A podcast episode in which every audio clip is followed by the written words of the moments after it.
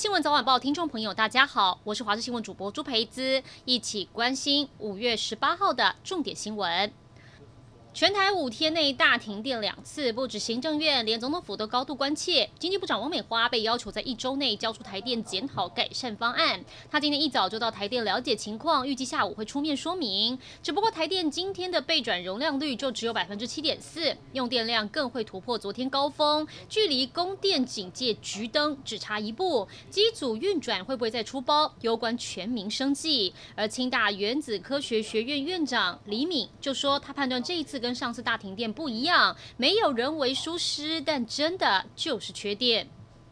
高雄出现院内感染危机，凤山区仁惠妇幼医院一个行政人员昨天确诊，市府下令漏夜清空医院，工作人员与病患共九十四人全数裁检居家隔离。而陈其迈稍早表示，院内九十四个人员快筛后有一个护理师是阳性，接下来继续进行第二圈跟第三圈的裁检，下午也将对外公布确诊者足迹跟相关的后续措施。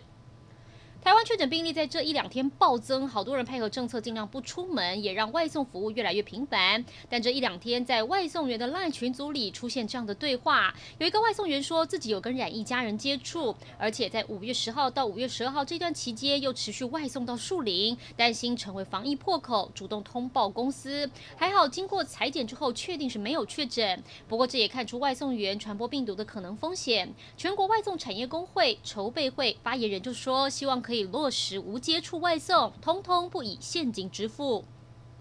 全台疫情延烧，水情同样紧绷。中部供五停二进入第七轮，供应大台中地区用水的德基水库，现在蓄水率只剩下百分之二，眼看就要破一，水库底部完全变成峡谷，让人触目惊心。山上农民拼命找水源，甚至要两天才能浇一次水。高丽菜因为缺水长不大，李树也开始落果，农民叫苦连天。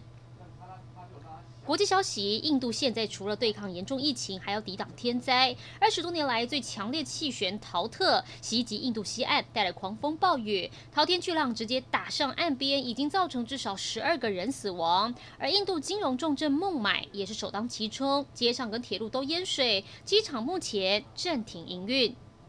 一起来关心天气。今天要特别提醒，金门、马祖容有局部或低云影响能见度，气象局发布浓雾特报，交通往返一定要小心。另外是今天终于下雨了，锋面来到台湾附近，中部以北跟东部地区有一些局部阵雨跟雷雨出现，东部还有局部较大雨势发生几率。但是锋面靠近台湾附近的时候，结构会变差，主要作用是会反映在午后对流很容易发展，所以西部的降雨偏向午后，中部以北地区跟南部山区午后也很。很容易有局部短暂雷阵雨。虽然因为锋面影响，北台湾云量增多，白天气温有稍微下降，但是气象局还是针对部分地区发布高温灯号。台南市、高雄市是红色灯号，至于南投县、云林县跟嘉义县市、屏东县是橙色灯号，会有连续出现三十六度高温几率，务必多补充水分，避免中暑。